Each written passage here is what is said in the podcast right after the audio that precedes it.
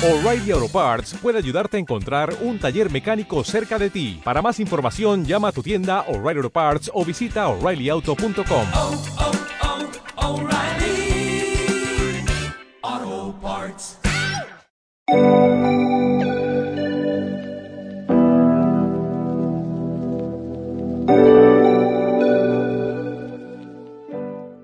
Buenos días, bienvenidos.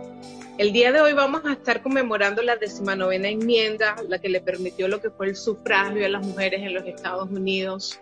Específicamente vamos a estar hablando de cómo estas mujeres pasaron de luchar este, a favor del abolicionismo hasta percatarse y celebrar lo que es la convención de Seneca Falls y años después lo que va a ser entonces la decimanovena enmienda. Mi nombre es Norca Rojas. Mi nombre es Kaylee Gorrichategui. Y el mío es Edna Mosquera. Y nosotros formamos parte del grupo de guías interpretativas del Museo de la Libertad y los Derechos Humanos.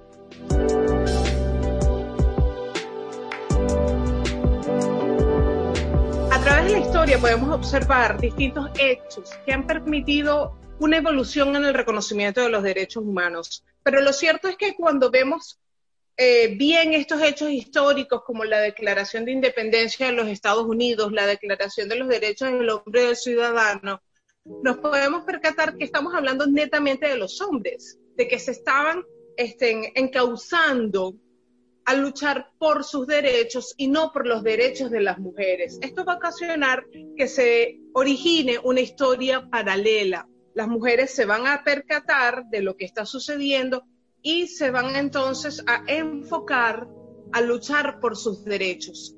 Cuando miramos lo que es el movimiento abolicionista en el siglo XVIII y en el siglo XIX, podemos observar cómo hubo una participación masiva de parte de las mujeres.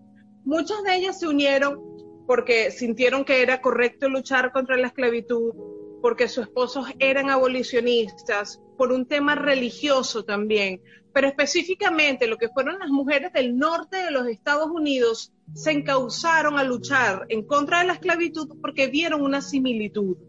Ellas llegaron a la conclusión de que de cierta manera las mujeres eran como esclavas, que estaban encadenadas en una sociedad dominada por hombres y que la abolición de la esclavitud y el posterior reconocimiento de los derechos de los esclavos iba a conllevar también a que se reconocieran los derechos de las mujeres. Estos movimientos, como les comenté anteriormente, estaban conformados por hombres y por mujeres, pero inclusive aquí había una marcada diferencia. ¿Qué quiero decir con esto? Que mientras los hombres eran los que organizaban estas convenciones y eran los que hablaban, las mujeres solamente se veían relegadas a un segundo papel dentro del movimiento abolicionista en sus inicios. ¿Esto qué va a ocasionar? Que las pocas mujeres eh, que decidieron salir a hablar fueron objeto de burla. Por lo menos lo que fue la abolicionista de origen inglés Frances Wright en el año de 1829, ella decide ir a los Estados Unidos a dar conferencias para hablar sobre el abolicionismo. Esto va a ocasionar que ella sea atacada por la prensa y que se empiecen a publicar dibujos y caricaturas de ella específicamente burlándose de la labor que ella estaba haciendo. Ella no fue la única, están las hermanas Grimke. En el año de 1837, las hermanas Grimke, que estaban a favor de la abolición inmediata, deciden dar también conferencias, ir a distintos sitios donde el público era diverso, conformado por hombres y mujeres, y hablar sobre el abolicionismo inmediato. Eh, habían abolicionistas que estaban a favor, por lo menos tenemos a William Lloyd Garrison, él estaba de acuerdo con lo que estaban haciendo las hermanas Grinke, pero la mayoría de los abolicionistas masculinos estaban en contra.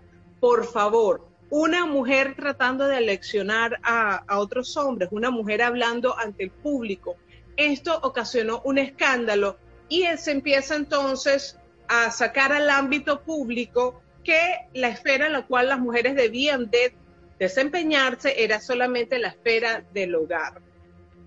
Ellas no solamente consiguieron eh, este tipo de oposición de parte de sus propios compañeros, sino consiguieron una oposición religiosa, ataques de turbas violentas, discriminación de género hay figuras importantes dentro del movimiento feminista y dentro de lo que va a ser el movimiento sufragista en los Estados Unidos que se iniciaron dentro del movimiento abolicionista. ¿Ustedes saben quiénes formaron parte de este movimiento? Lucrecia Mott y Elizabeth Staton.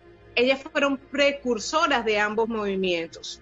Específicamente, Lucrecia Mott, ella fue fundadora de la Sociedad Femenina Antiesclavista de Filadelfia, llegó a ser anfitriona de la segunda convención contra la esclavitud en Filadelfia. Ahí ella reunió 175 mujeres abolicionistas, blancos y negros de 10 estados. Lo interesante es que esta convención atrajo a 17 mil manifestantes, pero no porque estaban interesados en lo que ellas tenían que decir.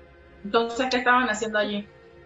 Esta gente estaba ahí porque estaban amenazando la vida de las abolicionistas. Las mujeres llegaron a escapar pero los manifestantes quemaron el edificio donde se estaba celebrando la convención e incluso intentaron quemar la casa de Lucrecia Mott. Lo que ocurrió fue que uno de los amigos de Lucrecia se hizo pasar por un manifestante y logró desviarlos. Entonces, todo esto ¿por qué? Porque esta gente estaba enfurecida por la convención y porque las mujeres blancas se estuviesen mezclando con personas de color. Ahora, 1840 ¿Por qué es importante este año? Porque Lucrecia Mott, junto con su esposo, que también era abolicionista, fueron nombrados como delegados para asistir a una convención en Inglaterra donde ya se había logrado abolir la esclavitud. Junto a ella también fue nombrada otra persona como delegada, que fue Elizabeth Cady Staton. Imagínate ese viaje de los Estados Unidos a Inglaterra, que eran mínimo como 15 días en barco, Aquí vengo yo a, hablar y a escuchar sobre la convención. ¿Con quién creen ustedes que se encontraron ellas en la entrada de la convención, del Congreso? No las dejaron entrar. Exactamente, no las dejaron entrar. ¿Por qué? Porque eran mujeres. Porque sus propios compañeros, claro, estaban en otro país, pero son compañeros de lucha, consideraban que las mujeres eran muy débiles para temas tan profundos como la esclavitud. Ahora, a la final, ellas logran entrar, pero escuchan el Congreso, la convención, escondidas detrás de una cortina. Esto va a ser como un wake-up call, como una cachetada para estas dos mujeres, porque, como les comentaba antes, o sea, soy buena para luchar en tu causa, pero me discriminas por mi género, por mi sexo.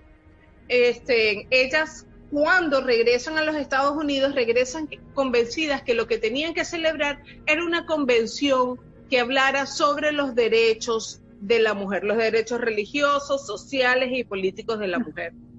Esto no se va a dar de inmediato. Habían muchísimas cosas pasando específicamente en Nueva York y es en el año de 1848, precisamente en Nueva York, donde se va a celebrar la convención de Seneca Falls. De esta convención van a ser un documento que va a inspirar la declaración de sentimientos de Seneca Falls. Eh, ¿En qué reside su importancia? esta, esta declaración va a estar basada en la Declaración de Independencia de los Estados Unidos. Va a tener una serie de quejas eh, contra alguien que las oprime. ¿Contra quién están ellas hablando? Están hablando en contra de los caballeros por considerar que eran los hombres las que las oprimían. Y esta serie de quejas lo que van a reflejar son cómo vivían las mujeres durante esta época. ¿Puedes explicar un poquito más sobre cómo es que estaban viviendo las mujeres en, ese, en ese momento, en esa época? Sí, claro. Imagínate tú, no tenías derecho a votar. Se veían obligadas a someterse a leyes en las cuales ellas ni siquiera tenían derecho a participar. Se les negaba la educación, inclusive en la iglesia ellas tenían un papel inferior. Ahora imagínate tú, que si tú eras una mujer trabajadora, el sueldo que tú devengabas le pertenecía a tu esposo, no era tuyo. Este, no podían tener propiedades. Y por supuesto, cuando se divorciaban, que era algo que casi nunca ocurría, las mujeres estaban en desventaja, incluso ellas llegaban a, a perder lo que era el derecho a criar a sus hijos, los hijos le pertenecían entonces al marido. A la luz de estos abusos, la declaración hizo un llamado a las mujeres para que eliminaran esta forma de gobierno. Aparte enfatiza lo que es la igualdad entre hombres y mujeres. Se le va a exigir también eh, a los hombres de que tienen que empezar a ver a las mujeres como sus iguales. en todas las áreas de la vida, no solamente a nivel del matrimonio, a nivel de la familia, sino también desde un punto de vista educativo, económico y religioso. Entre sus oradores hubo mucha gente famosa, pero quien llamó mucho la atención fue Frederick Douglass. Frederick Douglass había sido esclavo, era abolicionista y estaba a favor de los derechos de la mujer ella, él, va a trabajar durante un buen tiempo con estas mujeres y las va a ayudar mucho con el tema de, la lucha por los derechos de la mujer. ¿Qué reacción tuvo la convención de Seneca Falls? Específicamente lo que fueron los periódicos de Nueva York, que fue donde se realizó la convención, y en los periódicos de los Estados Unidos tuvo mucha gente a favor y en contra. Específicamente hay una persona que a mí me gusta este, como punto de referencia porque él resumía lo que es el pensamiento de la época sobre este tema de los derechos de la mujer y sobre el tema del sufragio femenino, como era Horace Greeley. Él era el editor de The New York Tribune.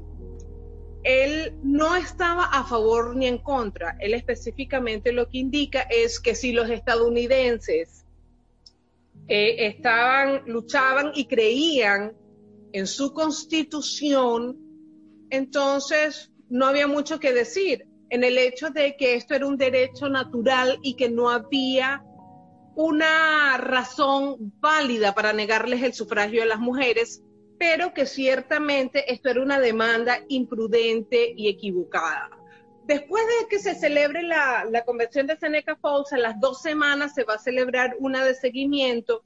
Esta convención va a adoptar de nuevo lo que es la declaración de sentimientos de Seneca Falls, incluido eh, un punto específico en este documento que causó controversia durante la convención de Seneca Falls, como fue lo del derecho al sufragio. También se empiezan a discutir sobre los derechos de las mujeres trabajadoras se empieza a hablar ya de organizaciones, de crear organizaciones que defiendan los derechos de las mujeres trabajadoras.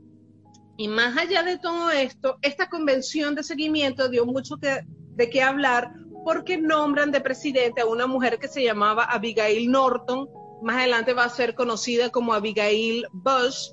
Eh, ella estaba casada con Henry Bush, que era hermano de Obadiah Bush. Obadiah Bush era el tatara tatara abuelo del expresidente George Bush.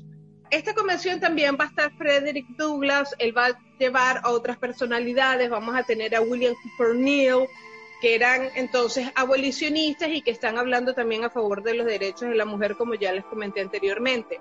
Esta convención o las convenciones que siguieron eran de carácter local, eran como por estado específicamente la convención nacional que va a reunir a todas estas mujeres y que va a ser mucho más grande, va a ser la convención que se va a celebrar en Massachusetts.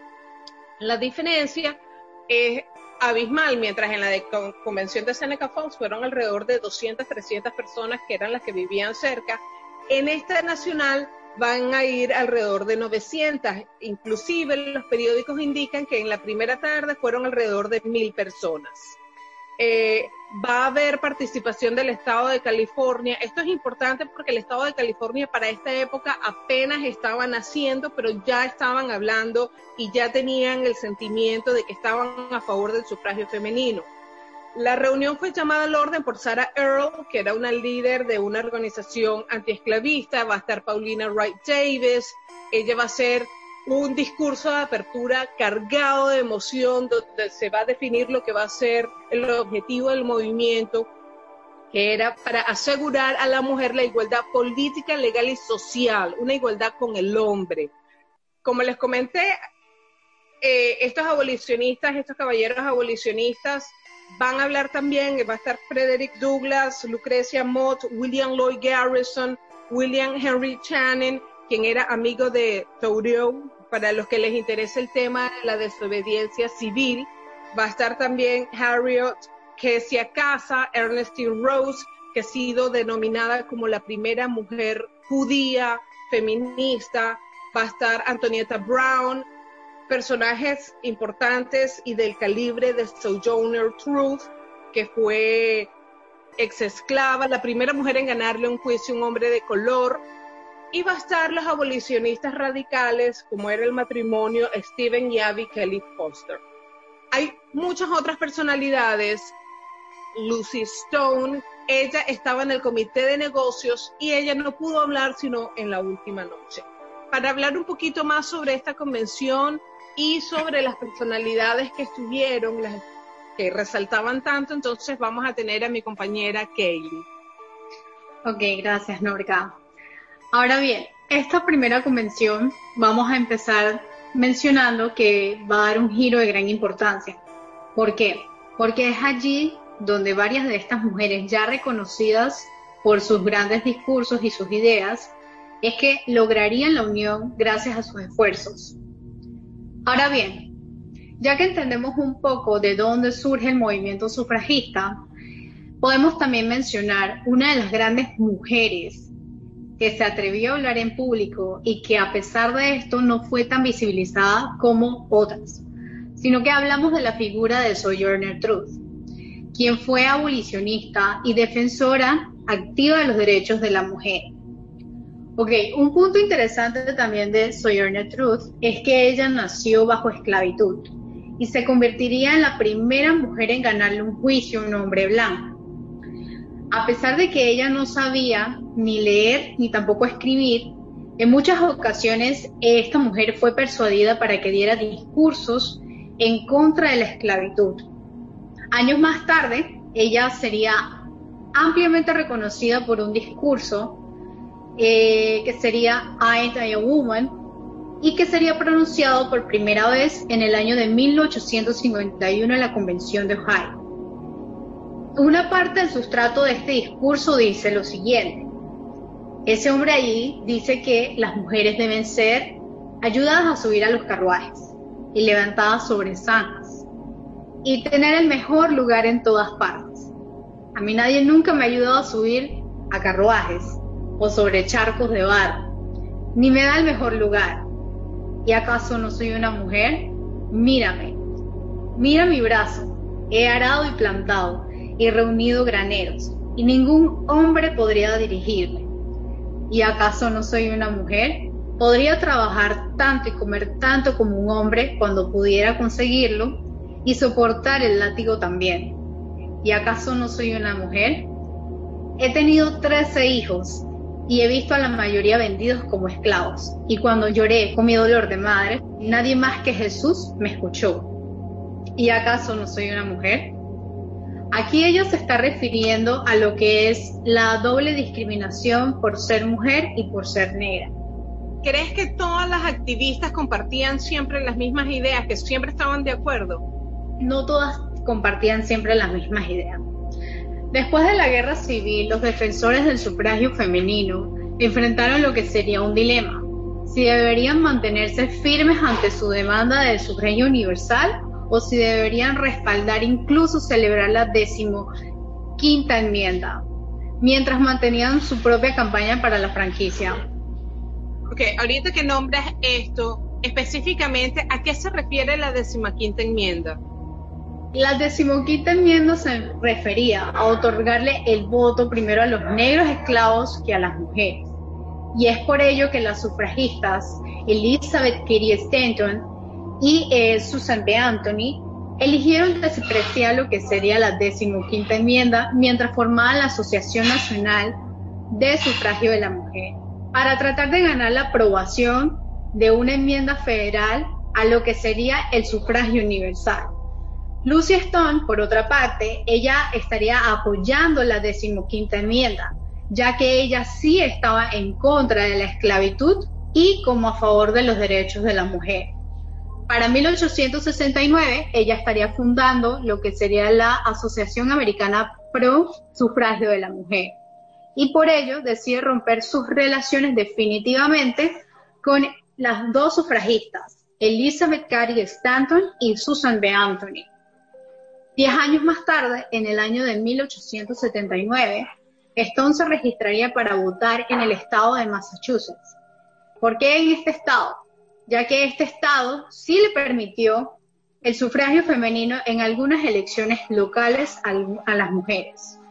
pero fue retirada de la lista al no haber utilizado el apellido de su esposo, Henry Brown Blackwell.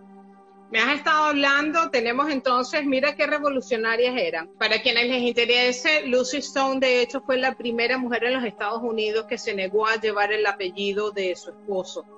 Ahora, yo sé que de, de las líderes de este movimiento, específicamente lo que fue Susan Anthony, ella inclusive llegó a ser arrestada, pero ¿qué fue lo que hizo? ¿Qué consecuencias trajo este arresto?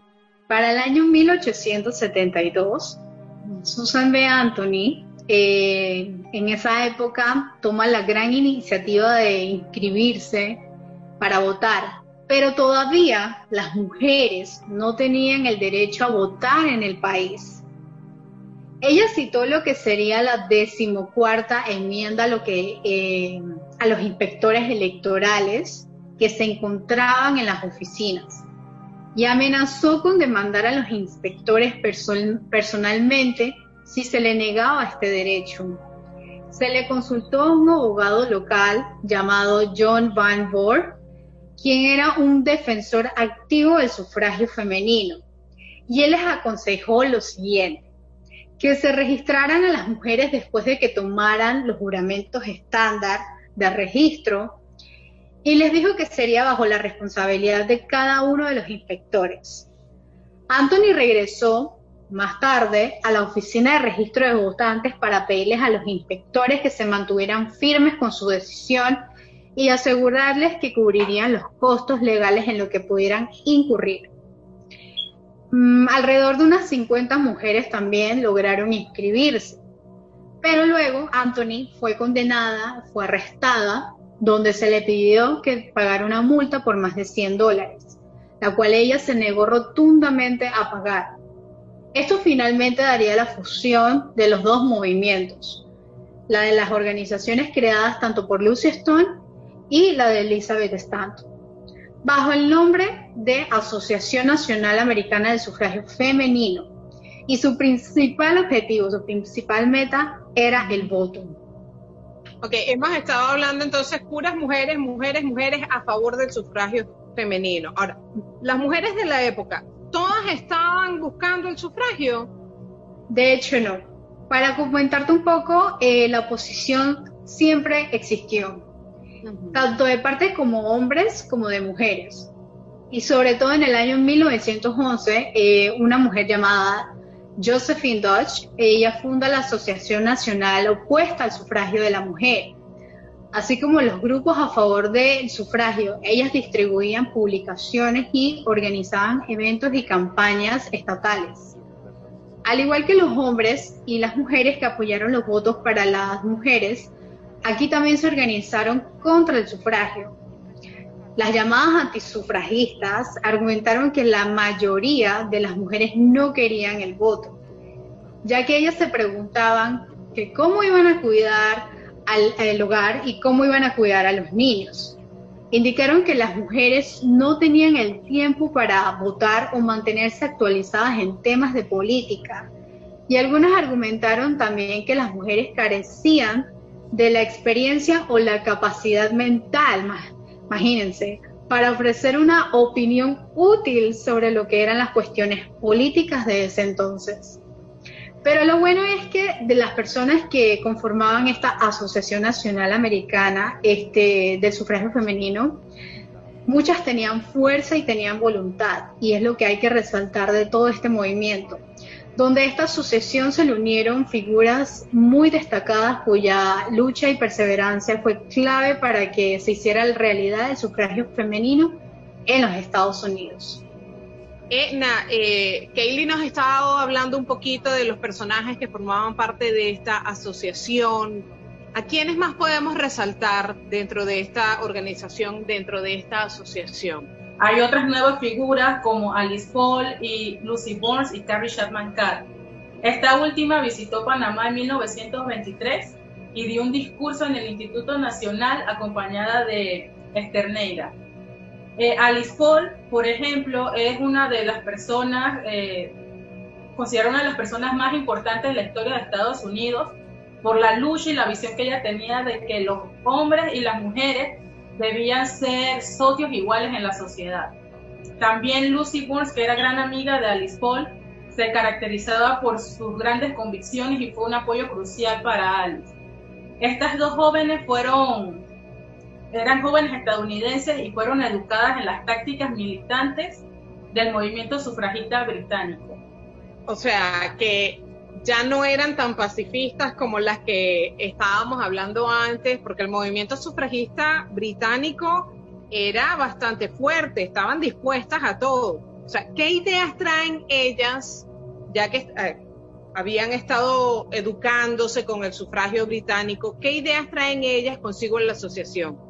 Bueno, a su regreso y compartiendo su entusiasmo por las tácticas, eh, tácticas británicas, Harriet Staton Blatch, quien era hija de Elizabeth Staton, es quien apoya el nombramiento de Burns y de Paul para el Comité del Congreso de la Asociación Nacional del Sufragio de las Mujeres Americanas.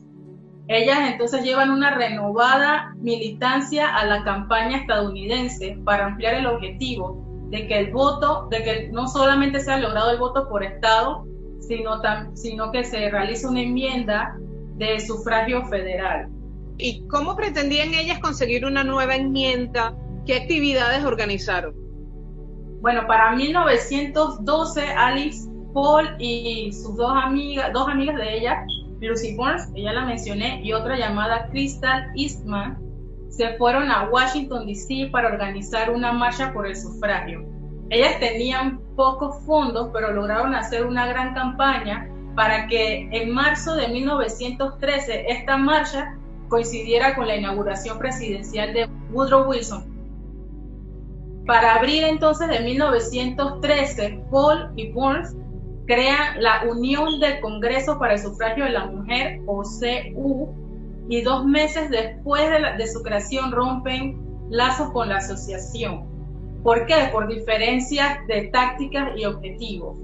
Ya entonces siendo parte del CU, Paul organiza espectáculos públicos, películas, una gira sufragista y abre paso para la creación del Partido Nacional de la Mujer. Hablándoles de estas giras, eh, de la gira que realizaron, eh, participan Mabel Vernon y Sarah Barfield, que en 1915 viajan en automóvil desde San Francisco hasta Washington, D.C. Y en cada parada entonces ellas realizaban manifestaciones en cada una de estas manifestaciones se vieron interrumpidas por antisufragistas.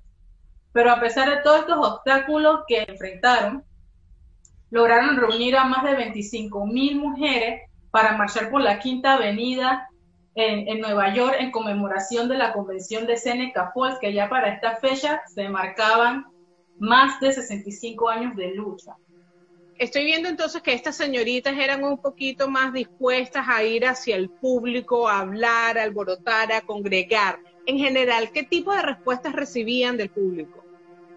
Bueno, no, no eran muy bien, muy bien vistas, incluso recibieron un, gran golpe por parte de, las, de los medios. Por ejemplo, el New York Times publica un artículo en contra, diciendo, diciendo, causarán estragos para ellas mismas y para la sociedad. Pero a pesar de estas adversidades, es en Nueva York, uno de estos primeros estados, que garantiza el voto a las mujeres en 1917. Ya en Montana, por ejemplo, en 1914, ya por medio de referéndum se había aprobado el, voto a la mujer y ya para 1916 eh, habían elegido a Janet Rankin, quien es la, eh, para representar a Montana en la Cámara de Representantes de Estados Unidos siendo entonces ella la primera mujer elegida para lo que es el Congreso. Ok, entonces estamos viendo que esto va evolucionando. En los Estados Unidos entonces ya hay ciertos estados que empiezan a conceder lo que es entonces el sufragio, es algo estatal. Pero por la época en que me estás describiendo estos acontecimientos, 1914, 1917, ya estamos hablando de la Primera Guerra Mundial. ¿qué sucedió con las luchas? ¿Se quedó en stand-by? Porque la guerra mundial fue catastrófica. Eh, bueno, ciertamente Estados Unidos entra en la Primera Guerra Mundial para 1917, pero esto no detuvo las, las luchas. De hecho, para este último, estos últimos años es cuando se, se vuelven un poco más intensas. De hecho, como dato, las mujeres son las primeras personas en realizar manifestaciones en la Casa Blanca. Ellas son, ellas la, también las llamaron centinelas eh, silenciosas, porque ellas se paraban allí de la Casa Blanca con pancartas, y estas pancartas decían, señor presidente, ¿cuánto tiempo deben esperar las mujeres por su libertad? Señor presidente, ¿qué hará por el sufragio femenino? Los críticos, obviamente, como mencionaste, estamos para la Primera Guerra Mundial, estaban diciendo, esto es la guerra. Eh, entonces, por esto mismo las, acusan de ser antipatrióticas. Fueron incluso agredidas por los transeúntes y cuando la policía interviene, finalmente las encarcelan a ellas por el falso cargo de obstruir el tráfico. ¿Termina ahí la lucha por el sufragio? ¿Se quedaron quietecitas? No, de hecho estando en prisión incluso, eh, exigieron ser tratadas como presas políticas y organizaron una huelga de hambre. Sin embargo, a, estas mujeres que metieron presas las golpeaban, las torturaron, incluso utilizaron métodos tortuosos para alimentarlas, o sea, forzaron la alimentación. Entonces los medios exponen todo esto que estaba ocurriéndoles a ellas en la cárcel y entonces cuando el presidente eh, Wilson interviene, acordando o recordando que tenía una deuda que pagar para con las mujeres, porque él eh, en su momento se les pidió a las mujeres a que apoyaran a sus hijos y esposos que luchaban en el extranjero en la Primera Guerra Mundial. Entonces, el 30 de septiembre de 1918, el presidente Wilson, Woodrow Wilson, pronunció un discurso ante el Congreso en apoyo de garantizar a las mujeres el derecho al voto. Entonces, finalmente, el 4 de junio de 1919, el Senado aprobó la enmienda constitucional para el sufragio femenino. Esto la firma el, vicepresidente y la llamaron Susan B. Anthony. Y desde su promulgación pasaron 14 meses para que el 36 estado, que fue Tennessee, ratificara esta enmienda que fue el 18 de agosto de 1920. Esto entonces, al pasar esto, la convierte entonces en la decimonovena enmienda que señala que no habrá distinción de sexo a la hora de ejercer el derecho al voto. Vemos entonces que la lucha fue larga y difícil, desde el abolicionismo a la decimonovena enmienda. De hecho, la única que logró ver realizado este sueño fue Rhoda Palmer, quien de todos los firmantes de la Declaración de Sentimientos en 1848 vivió para votar, no para, para no en 1920 como resultado de la decimonovena enmienda, sino en 1918 cuando el Estado de Nueva York aprobó, su propia ley de sufragio femenino.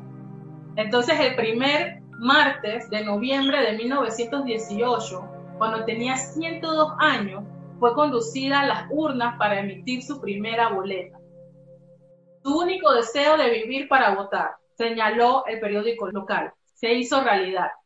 Ella murió el 9 de agosto de 1919 a la edad de 103 años.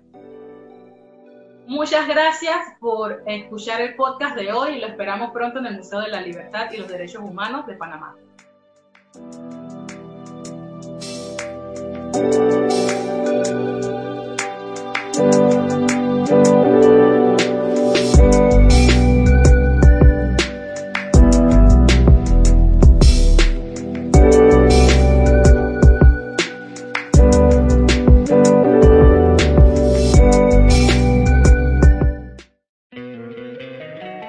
Encantaría tener 100 dólares extra en tu bolsillo?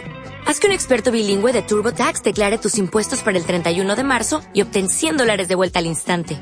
Porque no importa cuáles hayan sido tus logros del año pasado, TurboTax hace que cuenten. Obtén 100 dólares de vuelta y tus impuestos con 100% de precisión. Solo con Intuit TurboTax. Debes declarar para el 31 de marzo. Crédito solo aplicable al costo de la presentación federal con TurboTax Full Service. Oferta sujeta a cambios o cancelación en cualquier momento.